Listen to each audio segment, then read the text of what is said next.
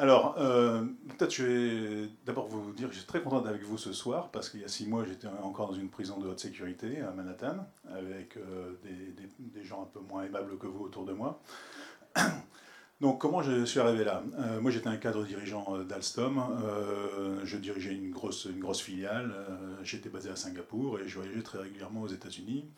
Et un jour, en arrivant, j'ai été arrêté à ma sortie d'avion à l'aéroport euh, emmené au siège du FBI, où j'ai vu un procureur qui m'a dit euh, Alstom est sous enquête depuis trois ans, ne coopère pas avec la justice américaine.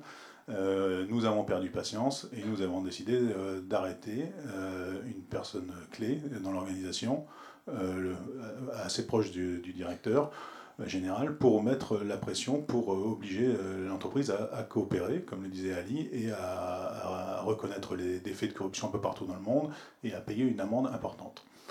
dès les premiers instants avec le procureur, il m'a proposé à demi-mot de, jouer la taupe à l'intérieur de l'entreprise.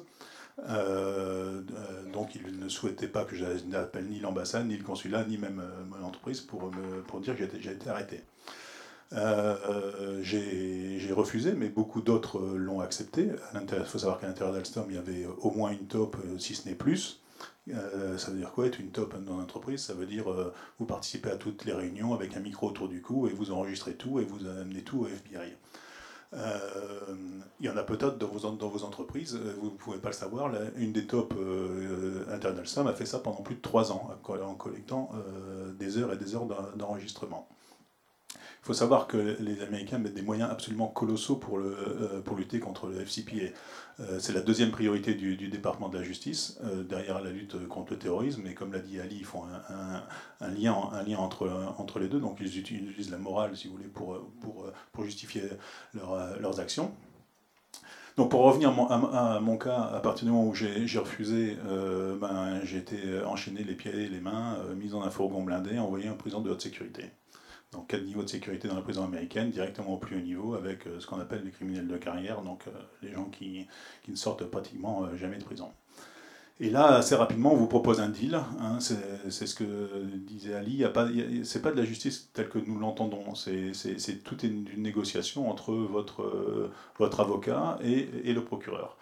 Et donc là, on m'a dit en gros la chose suivante. On a un beau bouquin qui s'appelle US Sentencing Guidelines qui définit les peines de prison pour les individus, euh, dans le cadre de, cette loi FCPA. Euh, et les peines de prison pour les individus sont calculées sur les profits réalisés par les entreprises sur les projets incriminés.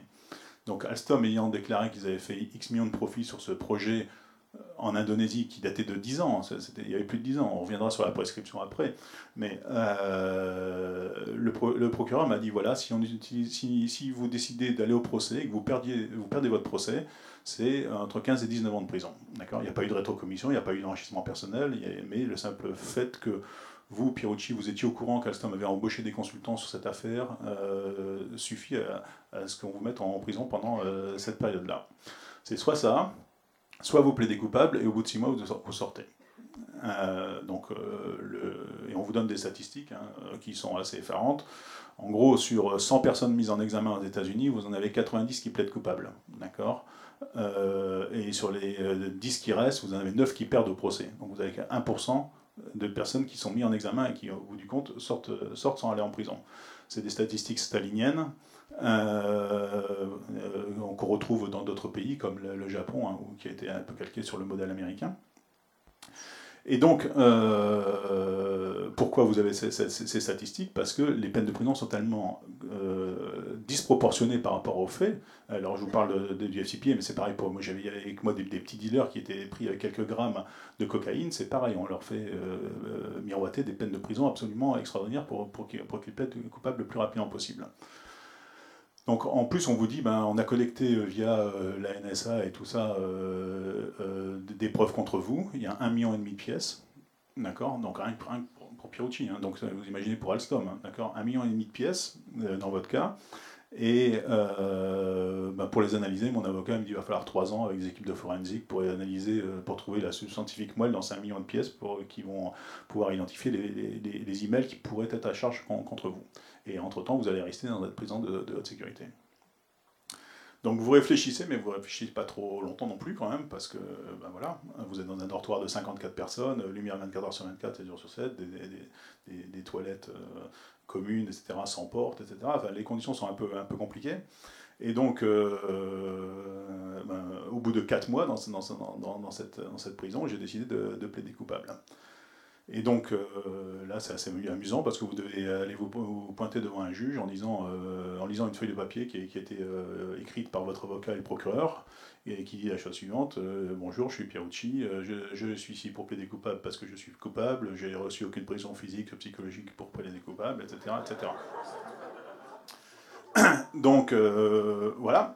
un mois après le plaider coupable, je reçois pour la première fois une lettre d'Alstom euh, personne n'est venu me voir en prison. Hein. Dès, le premier jour où je suis arrêté, il faut savoir qu'il y a un conflit d'intérêts tout de suite qui, s'engage entre vous et la société. La société veut simplement euh, minimiser son, amende, et dans ce cas-là, euh, après mon arrestation, le PDG a compris que c'était le prochain sur la liste, et donc a coopéré complètement, et donc m'a laissé tomber, mais m'a laissé tomber parce que aussi, euh, il avait un souci de minimiser son amende, donc, de coopérer, et coopérer aux yeux du, du procureur, ça veut dire laisser tomber ceux qui sont déjà euh, sous les barreaux pour protéger le, reste et, pour soi-disant protéger l'entreprise.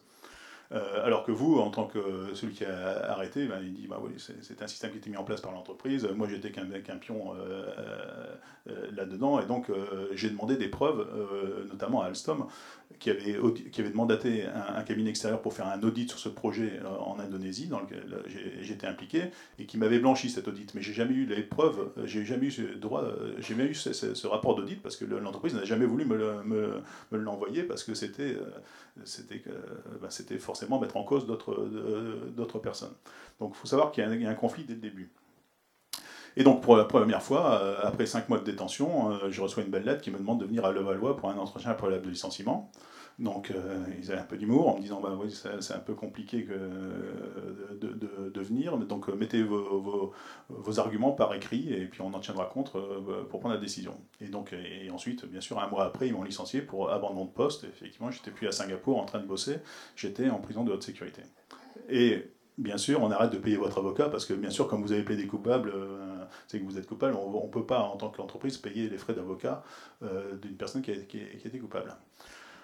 Voilà, je, euh, vous la fais courte, on va essayer de, finir cette partie-là pour discuter un peu plus de, la stratégie, mais euh, au bout de six mois, on ne me, relâche pas, et là je, ne comprends pas ce qui se passe, euh, ça dure un an, je suis toujours en prison, là je comprends via une dépêche Bloomberg que General Electric a proposé de racheter Alstom. À l'époque, il n'y a, pas beaucoup de gens qui comprennent, hein. y a que, je pense qu'au gouvernement, il y a que vous, Arnaud, qui qui avait compris à l'époque. Non, mais je, le dis, je, je, dis, je l'écris aussi. Euh, je l'écris. Euh, oui. Euh, donc, à l'époque, votre cabinet avait essayé de, contacter mon épouse pour essayer de comprendre ce qui se passait. Mais à part, à, part, à part, cette réaction, il n'y a eu aucune, aucune réaction. Et en fait, à l'époque, il y a eu un bras de fer qui s'engage avec Siemens, etc. et les Américains me relâchent la semaine où le gouvernement français décide que c'est General Electric et pas Siemens qui rachète Alstom. D'accord? Après 14 mois de, détention de haute sécurité. Euh, la suite est encore plus épique parce que pendant 3 ans ensuite je reviens en France mais toujours pas jugé parce qu'il voulait surtout pas que je, parle aux médias, que je, raconte mon histoire parce qu'une fois que le Alstom a été racheté il faut que la Commission européenne l'approuve, ça a pris encore au moins une bonne année. Pendant ce temps-là Alstom a plaidé coupable. Euh, la juge n'a pas mis son tampon tout de suite, attendu que la Commission européenne approuve le deal euh, pour mettre son tampon dessus, faisant planer une amende plus importante pour Alstom. Tout, toute cette collusion entre euh, les avocats, le département de justice, les grandes entreprises américaines, tout ça, enfin, dans le cas d'Alstom en tout cas, et, les preuves de cette collusion sont, dans mon livre. Euh, d'ailleurs, il n'y a, pas eu beaucoup d'attaques euh, là-dessus depuis qu'il est sorti il y, a, deux mois. Et donc, euh, pendant trois ans, je suis resté avec une épée de Damoclès sur la tête parce que j'avais plaidé coupable, mais je n'étais pas jugé.